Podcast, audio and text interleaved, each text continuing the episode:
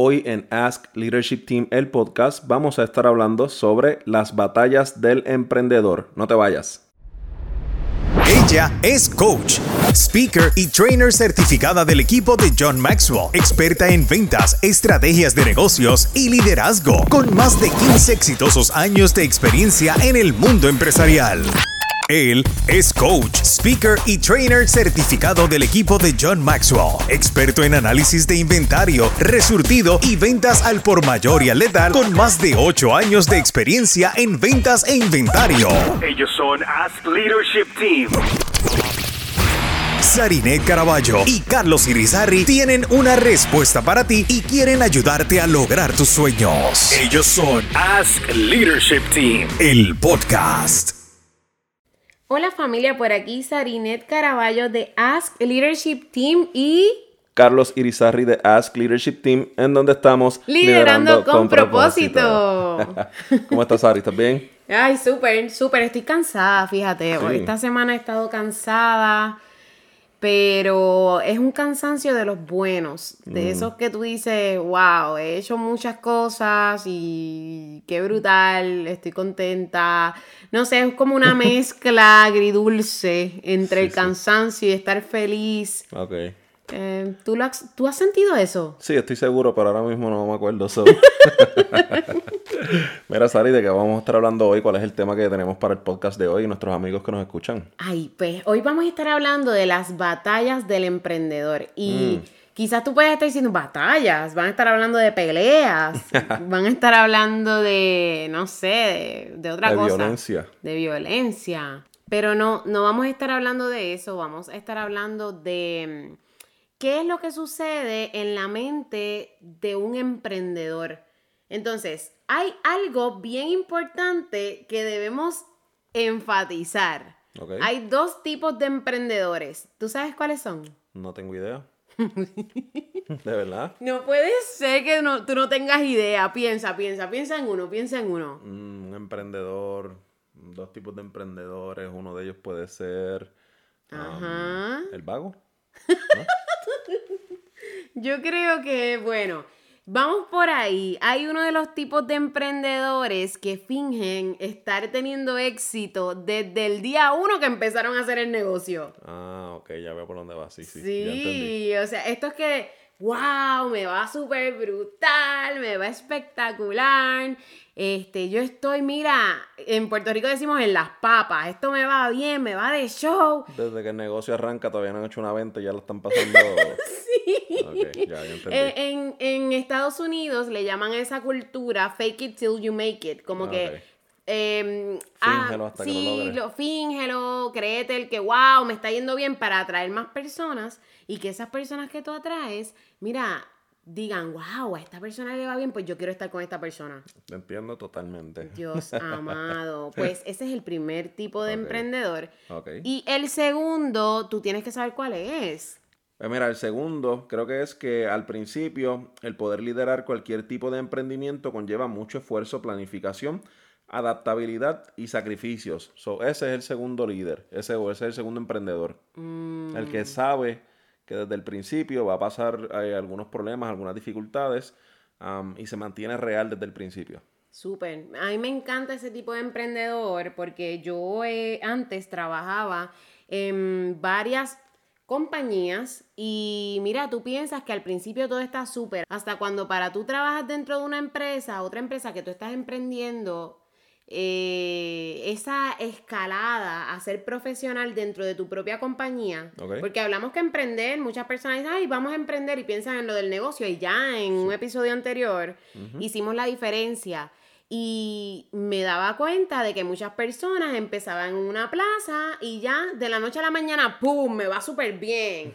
Mira, eso es mentira. Hasta tú emprendiendo dentro de tu propio empleo, al principio no te va bien porque tú te estás adaptando a cosas nuevas que tú tienes que hacer para que entonces tú puedas ver los resultados. Totalmente. Otra cosa que he vivido mucho es que durante un tiempo que yo trabajé en una compañía de redes de mercadeo, muchas personas hacían esto de fake it till you make it. O sea, estaban todo el tiempo hablando de que me va súper bien y mira, acab- acababan de reclutarse. Entonces tú dices, pero ¿cómo es posible que esta persona esté hablando de que le va súper bien si acaba de reclutarse? Eso es una mentira. Claro. Y por otro lado, lo que hemos estado viviendo ahora, estas personas que montan su propio negocio y de momento, wow, me va brutal. Yo llevo haciendo este negocio una semana y mira, ya yo tengo en mis ventas y mis ingresos espectaculares. ¿Tú conoces gente así? Sí, yo creo que todos conocemos gente así, ya sea gente que tenemos cerca de nosotros, que vemos todos los días, o gente que también en las redes sociales hace ese tipo de comentarios, gente que habla o que trata de aparentar un estilo de vida para tratar también, yo creo que como de cierta manera reclutar gente y de tratar de aparentar algo como que para que la gente diga, diantre, mira, este negocio está brutal, este negocio, qué sé yo, a este hombre o a esta mujer le está yendo súper bien y llevan dos semanas nada más, tengo que tratarlo. So que realmente cuando lo fingen, realmente lo están haciendo. Algunos por orgullo natural, les sale normal, pero hay otras personas que lo hacen como estrategia de venta también. Sí, So- sí, es cierto. Pues mira, esa estrategia de venta no es muy buena que digamos, porque en, en mi experiencia lo que pasa es lo siguiente. Cuando tú finges que a ti te está yendo bien desde el principio, pues si tú reclutas a alguien, vamos a pensar en los que reclutan para redes de mercadeo. Y me voy a atrever a mencionar varios anuncios no pagados. Eh, nosotros tenemos personas que le damos coaching, que están en Herbalife, Claro. que están en Beachbody, que están en Pure Romance, que están en Paparazzi. Eh, conocemos personas en Monad, conocemos personas en Avon, conocemos personas en Mary Kay, conocemos personas, wow, en Pharmacy. Entonces, cuando tú vienes a ver todo este tipo de personas, siempre las personas que comienzan piensan que de la noche a la mañana, ¡pum! Voy a tener el éxito. Mira, que tiene aquella que está por allá que se está ganando ya 10 mil, 11 mil dólares al mes. Pues mira, eso no funciona así. Claro. No funciona así. Y cuando fingimos eso, lo que hacemos es engañar a las personas. Totalmente. Y cuando reclutamos a alguien, sea en redes de mercadeo o tenemos un negro- negocio propio y tenemos a un cliente que viene y contrata nuestros servicios, si yo estoy fingiéndolo, el cliente se va a dar cuenta. Totalmente. Si yo estoy fingiéndolo, la persona que recluté se va a dar cuenta. Entonces no podemos. ¿Qué es lo que en verdad pasa por la mente del emprendedor? El punto número uno, ¿cuál, cuál tú crees que es? Eh, yo creo que esa primera batalla o esa primera situación que enfrenta la persona es realmente si va a decidir si va a colaborar o si va a vender eso, ese servicio o ese producto. Ese primer punto yo creo que es que esa persona todavía tiene esa lucha interna tratando de decidir si realmente va a colaborar este tipo de intercambio de mira, yo te voy a dar este, esta promoción o este servicio o este producto a cambio del tuyo, de tu se- producto, servicio, lo que sea, o si realmente lo que va a hacer es que va a ir directo a la venta y va a tratar de, de vender, de, de hacer ese efectivo, de recibir ese dinero efectivo por ese servicio o ese producto. Y este punto número uno que tú estás mencionando, Carlos, es más bien para dueños de negocios. Correcto. Dueños de negocios propios. O sea, porque un negocio que tú estás en una red de mercadeo también es un negocio. Claro. Pero estoy hablándole a dueños de negocios propios. Cuando tú comienzas, tú necesitas colaborar con gente. Y esto ya lo hablamos en un episodio anterior de cómo colaborar correctamente. ¿Por qué? Porque es una estrategia de marketing. Nadie te va a conocer si al principio tú no colaboras con otros. Nadie te va a dar una oportunidad si no te ve en la acción. En el caso de nosotros, que es un negocio que es de mm, eh, servicios, la gente no nos va a contratar, y eso era lo que pasaba al principio, no nos va a contratar si no sabe lo que está dentro de nuestra cabeza. Correcto. Entonces, ¿qué nosotros tuvimos que hacer y todavía seguimos haciendo con ciertas personas? ¿Colaborar? Totalmente. Pues mira, voy a darte un, un training gratis y basado en ese training gratis, tú sabes si nosotros tenemos la experiencia o no para entonces contratarme como tu coach, como tu trainer, como la persona que te va a dar un curso en línea, etcétera. Así que es bien importante que tú puedas saber que al principio vas a tener esa batalla, colaboro o vendo. Pero entonces, ¿cómo tú vas a decidir si vas a colaborar o vender? ¿Cómo tú vas a hacer eso? Lo primero que tienes que pensar es analizar si la colaboración va a ser efectiva para ambas partes. Correcto. Si la, si la colaboración que tú vas a hacer va a bendecir a la otra persona y te va a bendecir a ti, pues una colaboración que vale la pena hacer. Totalmente. Ahora, si tú ves que en esta colaboración tú necesitas dar, como decimos en Puerto Rico, del ala para comer de la pechuga, pues mira, colabora también porque a lo mejor luego vas a poder tener una relación de compra y venta con ese cliente. Exacto. A nosotros nos ha pasado que hemos colaborado con personas y luego se convierten en nuestros clientes. Y pues tienes que tener eso en mente. Vas a batallar con qué hago. O colaboro o vendo. Le envío una muestra del producto o le vendo el producto completo. Y muchas veces vamos a tener que pasar trabajo, ya sea trabajo en tiempo o ya sea trabajo en dólares, de comprar esas muestras y ese inventario a veces que necesitamos para dar a conocer nuestro producto a otra persona y que luego esa otra persona nos quiera comprar. Así mismo. ¿Cuál es el punto número dos? Abúndanos tú ese punto porque en ese yo no voy a hablar, yo no voy a hablar tanto. En el de las comparaciones. Sí. Ese es el segundo punto, las comparaciones. Y eso es, esa es una batalla bien, bien, bien difícil. Es una batalla sobre todo mental que no podemos caer porque las comparaciones, aunque sí son buenas eh, hasta cierto punto, hasta cierto sentido, uno siempre trata de, parecerse al mejor modelo que tenemos. Uno siempre quiere mejorar y busca un, una- un o una persona, un ejemplo a seguir. Eh, pero hay que tener mucho cuidado con las comparaciones porque no todos los modelos de negocio son iguales y lo que a lo mejor le funcionó a Sarinet, por ejemplo, eh, con su negocio no me va a funcionar a mí necesariamente porque a lo mejor mi clientela no es la misma, mi negocio o mi tipo de negocio no es el mismo, mi eh, servicio que proveo no es el mismo, el producto que proveo no es el mismo. So, esas comparaciones hay que tener mucho, mucho cuidado. Son buenas hasta cierto sentido cuando uno quiere superarse, eh, pero hay que tener cuidado de no tratar de hacer exactamente lo mismo que está haciendo la persona para no caer en el juego de la, de la imitación y sobre todo de no, de no fracasar porque tratamos de hacer algo que a alguien le funcionó, pero no necesariamente eso nos va a funcionar a nosotros. Sarina, ¿qué tú crees?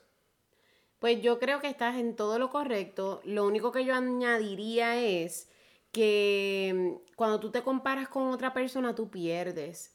Porque, como bien dices, hay otras personas que están haciendo algo que no, se- no necesariamente es lo que tú necesitas hacer y te estás enfocando en esta otra persona, ay, qué bien le va, qué brutal. Pero entonces te estás, cuando tú te comparas con alguien y lo sientes por acá arriba, que está, mira, yo no puedo llegar a esa persona, tú te estás sintiendo inferior. Claro. Entonces eso no te, eso no te deja avanzar. También, si tú te comparas con alguien y tú te crees la gran cosa, yo no sé si tú conoces gente que se cree en la gran cosa y yo soy la mejor o yo soy el mejor y tú sabes, yo, yo, si no soy yo, nadie más es bueno. Pues mira, eso es mentira también. Siempre hay alguien mejor que uno. Claro. Siempre, O al siempre. menos alguien trabajando más duro que uno. Claro, claro, siempre va a haber alguien mucho más preparado que uno, mucho mejor que uno, trabajando más duro que uno. ¿Qué pasa? Yo no me puedo poner a compararme con el nivel en donde está otra persona, porque entonces si yo me siento por acá, wow, qué brutal yo soy y los demás no sirven, porque ese es el mensaje que mandamos cuando nos creemos mejor que la gente, Claro. pues mira, las personas no van a querer ni, ni interactuar con uno, porque la arrogancia va a estar a tal nivel que ellos van a decir, olvídate que con esta persona yo no voy a trabajar. Totalmente. Por último, en ese punto de las comparaciones, tú necesitas compararte, pero con la misma versión tuya. Muy bien. ¿Cómo yo estaba hace una semana? He mejorado. ¿Cómo yo estaba hace un año? He mejorado. ¿Cómo era mi negocio hace dos años? Hemos mejorado. Exacto. Deja de compararte con las demás personas y entonces vas a poder salir hacia adelante. La, esa batalla, si tú la libras, si la ganas, de dejar de estar comparándote, entonces tú vas a poder tener libertad en todo el sentido de la palabra. Me parece perfecto. ¿Cuál sería el tercer punto, la tercera batalla que las personas eh, lideran o, o lidian o, o siempre tienen ese struggle a la hora de, de emprender? Mira, ese, ese a mí me gusta mucho porque es que pensamos que los resultados van a llegar rápido. Y ahí viene lo que se llama la cultura microondas, que yo creo que yo voy a ir y voy a poner mi negocio dentro de un microondas, le di al botoncito de popcorn o de palomitas de maíz y ¡pum! En dos minutos y medio el negocio va a empezar a generar dinero.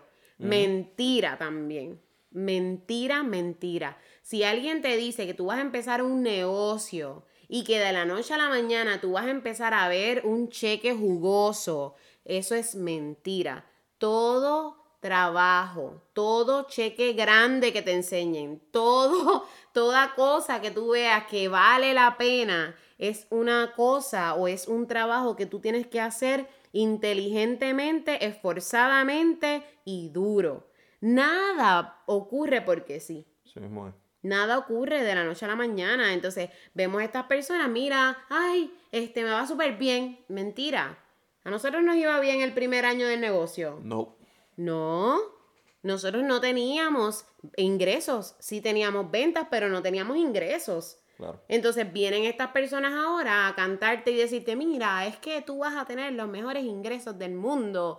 Eh, yo te voy a enseñar. Y empezaron hace una semana a hacer el negocio y tampoco tienen background de ventas, ni de mercadeo, ni trabajaron en eso y tú te la creíste.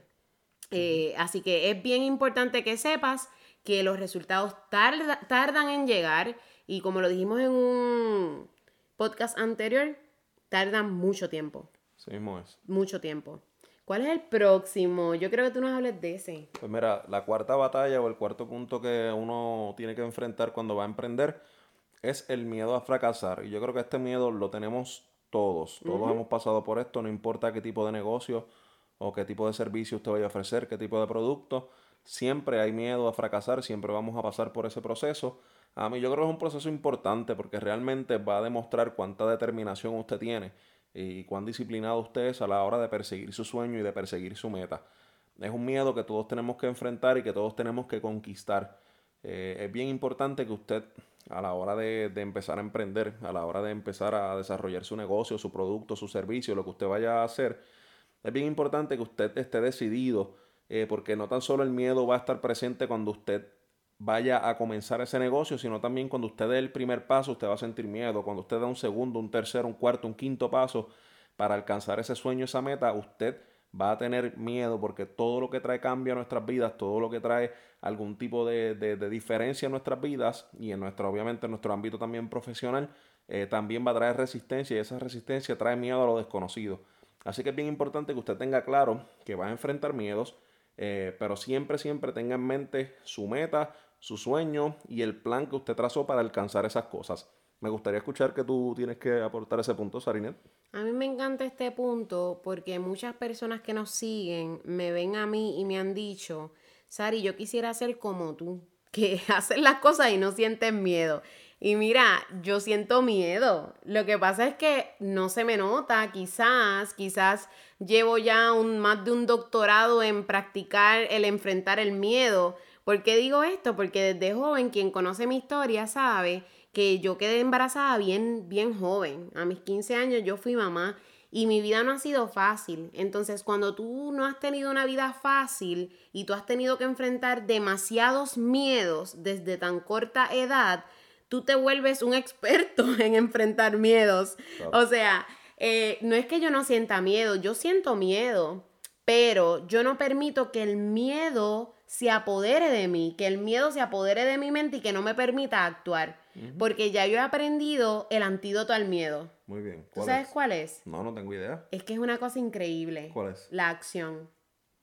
Si, si tú piensas que tú no puedes hacer algo y eso, es que tú, eso que tú quieres lograr te está paralizando, tú tienes que accionar, tienes que dar un paso adelante y tienes que caminar creyendo que vas hacia ese miedo. Imagínate que tú estás de frente ahora mismo al miedo que tú quieres enfrentar. Y tú, en lugar de retroceder, tú comienzas a caminar más y más y más, accionas, dando un paso a la vez, uno detrás del otro, caminando hacia ese, mi- es- hacia, perdón, hacia ese miedo. Pues va a pasar que mientras tú te acerques a ese miedo, tú te vas a dar cuenta que no era tan grave nada. Sí, Que si a lo mejor es un miedo a fracasar, pues mira, no fracasaste ¿por qué? Porque lo intentaste y aprendiste que esa forma no iba a funcionar.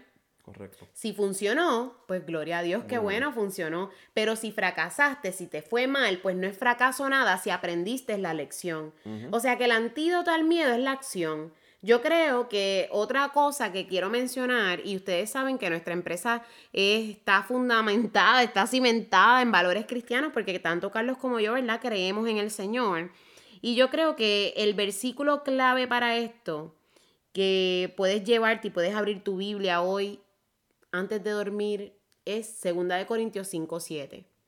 Segunda de Corintios 5, 7, nosotros lo tenemos en la pared de nuestra entrada de nuestra casa. Y ese versículo dice, eh, caminamos por fe y no por vista. Yo siempre lo cambio. Yo digo, vivimos por fe y no por vista. Entonces, el miedo, yo me he detenido aquí un poco porque esto es bien importante, que sepamos que el miedo no proviene de Dios.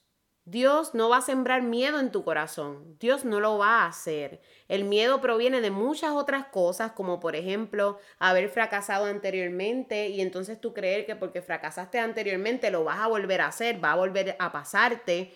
Pero ¿qué pasa si tú no lo enfrentas? Voy a dar un ejemplo que es bien personal. Yo soy divorciada. Obviamente ahora estoy casada, pero cuando yo conocí a Carlos yo estaba divorciada. Y si yo me hubiese detenido a creer en ese miedo de que, ay, si conozco a este muchacho, a lo mejor es igual.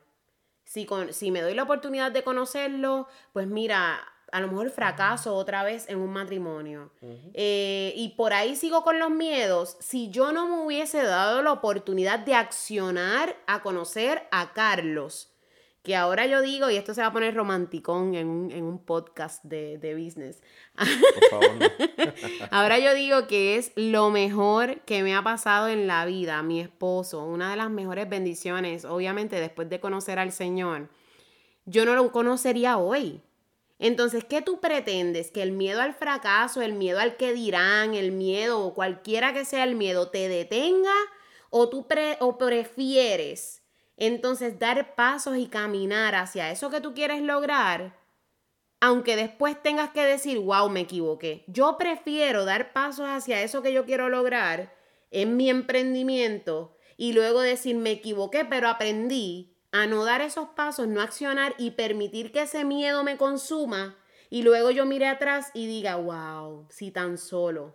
Y ese si tan solo es bien perjudicial, porque entonces tú vas a llegar a, viejito y nunca vas a saber si pudiste hacer tus sueños una realidad o emprender como tú querías. Eso mismo, eso debe ser bien, bien, bien frustrante. El quinto punto, Sarinet, ¿cuál es?